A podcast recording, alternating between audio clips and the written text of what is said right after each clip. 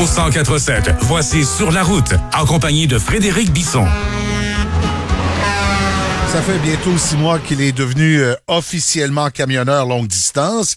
On lui parle d'ailleurs à chaque vendredi pour voir comment se passe la transition entre son ancienne vie de morning man et celle de routier. Frédéric Bisson, bonjour. Michel Lapointe, comment ça va en ce vendredi? Ben, ça va bien, mais toi, comment vas-tu? Parce que je pense que ça fait quoi, là? Ça se peut-tu que ça fait comme 40 jours que tu es sur la route? Oui. Je suis un peu tanné, je vais être très honnête. OK, c'est clair. Tu vois, moi, quand la, la barrière psychologique du un mois sur la route, je pense que ça va être ça mon objectif. Euh, mais mais tu sais, euh, hier là, j'ai, j'ai, j'ai- je me suis dit, c'est-tu le bon métier pour moi? C'est-tu ce que ce que je veux faire dans la vie? C'est pas au niveau physique là, ça c'est toujours forçant, mais c'était au niveau psychologique. Tu sais, comme on, on passe de, de moments d'attente quand on est camionneur longue distance. Des fois, on est deux, trois jours, fait qu'on devient amorphe. Et là, le stress. Là, tu sais, cette semaine, j'ai éteint des feux, ça allait mal. J'ai aidé des collègues. Alors hier, je me suis dit, euh, est-ce que je vais être capable de vivre ça longtemps? Parce que j'ai un événement prévu familial en fin de semaine, je peux pas être là.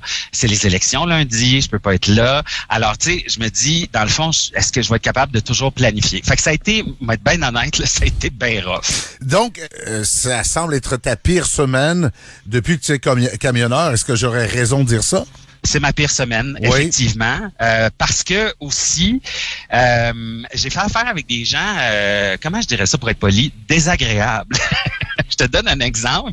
Vendredi dernier, après qu'on se soit parlé, je suis arrivé euh, dans un entrepôt à Vancouver et euh, les emplois, le, le- le préposé là-bas, il a, il a pas aimé mon ton French Canadian, mon petit humour québécois puis tout ça.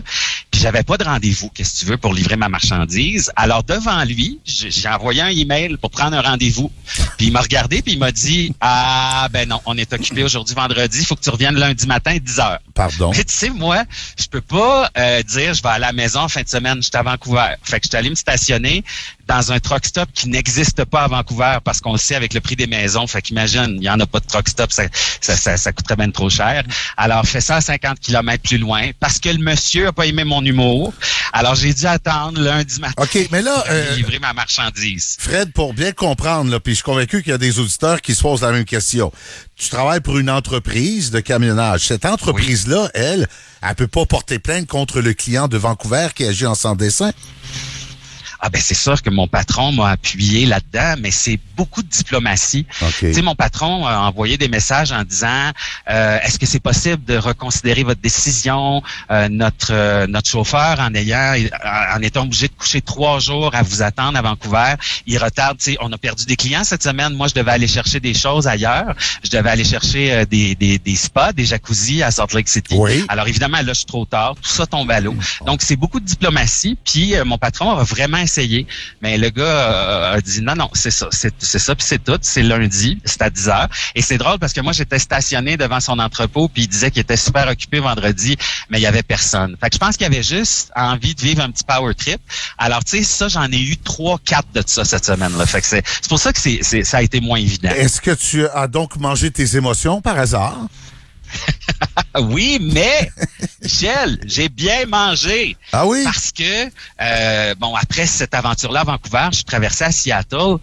C'est quand même l'État de Washington. On est dans la saison des récoltes et partout le long des routes, il y a des kiosques où est-ce qu'ils vendent des fruits ou même, je devrais pas dire ça, mais je t'arrêtais à m'amener dans une halle routière et il y avait un champ de, de poiriers juste à côté. J'étais allé me chercher des poires. Euh, c'est la fin des récoltes des cerises de Washington. Donc, t'imagines, je suis dans l'État de Washington. J'ai mangé des prunes, des pêches, des figues, des abricots. C'est de toute beauté. Et Seattle, là, sérieusement, on fête les 20 ans de Nirvana, tu sais, la musique grunge. Euh, c'est Seattle, c'est moderne, c'est beau, c'est grand. Mais il y a plu, il a fait froid. Ah. J'ai pas pu vraiment en profiter, mais c'est vraiment une Hey. ville à aller voir. Écoute, il y a une autoroute un peu comme euh, le Décari, là, enfoui à Montréal, mais recouverte là avec des espèces de lianes, des plantes, là, ce qui fait que tu as l'impression que tu traverses une forêt souterraine. C'est de toute beauté. Fred, j'ai eu la chance d'aller à Seattle, puis c'est vraiment, vraiment une belle ville. Si, moi Oui, je le hein. dis aux auditeurs, auditeurs, là, si vous allez à Vancouver, là, de mémoire, c'est quoi, c'est deux heures de route à peu près, là, ou entre Ouais, à peu Vancouver? près deux heures de route. Ben, c'est ça. Allez-y. Je me souviens du marché public. Je sais pas s'il est encore là. Oui. Oui, il est Euh, encore oui. là. Puis euh, le, Spa- le Space Needle, là, autour de Oui. ça, il y a tout un grand complexe de divertissement. Puis évidemment, il y a les ports, euh, prendre le traversier d'un quartier à l'autre de Seattle. Non, c'est de toute beauté. Puis le, le transport en commun est vraiment simple. Du truck stop, c'était possible pour moi d'avoir accès au réseau de métro puis d'autobus. Alors, tu sais, j'étais pas confiné là, dans le port de, de Seattle où est-ce qu'il y avait le truck stop. Est-ce que les gens à Seattle sont très sensibilisés à la COVID dans les endroits publics? Euh, Comment, quelle a été ta Oui. perception là-dessus? assez incroyable. Seattle, c'est dans l'État de Washington. Les gens respectent les limites de vitesse. Tout le monde, sauf exception, a des masques OK. euh, et le protocole est respecté. Mais là, je suis au Wyoming. Hier, je suis arrivé dans un restaurant minute là, qu'on n'a pas dans l'est du continent qui s'appelle In and Out. Il est arrivé un autobus de 50 jeunes, pas de masque, tout le monde qui se tiraillait, tout ça. C'est vraiment une autre mentalité. Le Wyoming, là, on est ailleurs, il n'y a pas de masque. Fred, j'ai cru comprendre que tu as un problème de poids cette semaine. Est-ce que tu parles de ton camion ou de toi? Oui, moi personnellement, ça va super bien mon poids. Euh, non, c'est mon camion. Oui. Tu sais, Michel, qu'on peut pas transporter ce qu'on veut. Hein. Il y a des, il y a des, à chaque État américain, à chaque province, sur chaque roue du camion, il faut qu'il y ait un poids maximal. Oui. Alors moi, cette semaine, j'étais au poids maximal, c'est-à-dire que si je mangeais deux hamburgers de trop, le camion devenait trop lourd, puis je tombais en infraction. Et imagine-toi donc, c'est dans ce temps-là que tu te dis, faut pas se faire arrêter pour un contrôle. C'est clair. Eh ben, il y a une balance qui était ouverte et puis la dame s'est approchée en disant inspection de niveau 3, monsieur, on vous fait toute votre inspection, tous vos papiers, on vérifie votre horaire et mon poids a dit ah, vous êtes lourd, mais ça passe. Mais sais-tu combien de litres au 100 km je consommais en montant côte Ton Non. auto, toi mettons là, tu dis 5 à 10 litres au 100 km, c'est quand même raisonnable. Ben, ça doit, honnêtement, Moi, là- je- ça doit être ça, hein, une voiture en temps normal? Ouais, ah, ben 5 c'est très bon, OK. 10 c'est- moins bon. Moi là je consommais 65 litres au 100 km avec mon camion tellement je suis lourd en ce moment. Puis c'est combien l'essence là-bas, là, en ce moment, là, aux États-Unis pour les camions, Autour exemple? de ou- 4 dollars le gallon. Puis ici, ça serait Un peu moins combien? cher qu'au Canada. Ici, ça serait 5 dollars le gallon. OK. Bon, et on va terminer avec la tradition de la semaine, c'est-à-dire la fois où tu as eu de l'air fou cette semaine. Ben oui. tu parlais de Vancouver tantôt. Faut Oui. passer la douane américaine pour aller à Seattle. Il y a deux douanes. Je le savais pas. Il y en a une pour les camions. Il y en a une pour les autos. Alors moi, j'ai pris la douane pour les voitures. Bon. On s'entend-tu que j'ai 75 pieds de long? Avec mon camion. Alors, je regarde le douanier, j'attends, j'attends, j'attends. J'ai dit, je pense, pas dans la bonne voie, monsieur.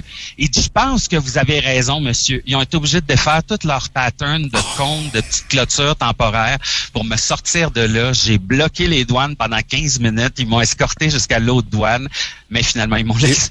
Est-ce qu'ils ont gardé quand même le sourire? Ou Oui, oui, sec non, un peu? sérieusement, Non. j'étais- j'étais beau. Non, vraiment, là. Mais tu sais, moi, je passe les douanes deux, trois fois par semaine, fait qu'on on finit par s'habituer. Oui. Mais il, il était, il était fin, là. Il a vu que j'avais vraiment fait une erreur de débutant, là. Fait qu'il n'y a pas eu de... de ce- Celui-là, il était fin. Pas comme celui de Vancouver qui m'a fait passer un week-end à attendre. bon, tu es là, 40 jours sur la route, tu reviens quand, là? Euh, J'espère mardi prochain. Ben, je te le souhaite et euh, repos- oui, repose-toi en fin de semaine. Merci, Michel. Salut Frédéric Bisson.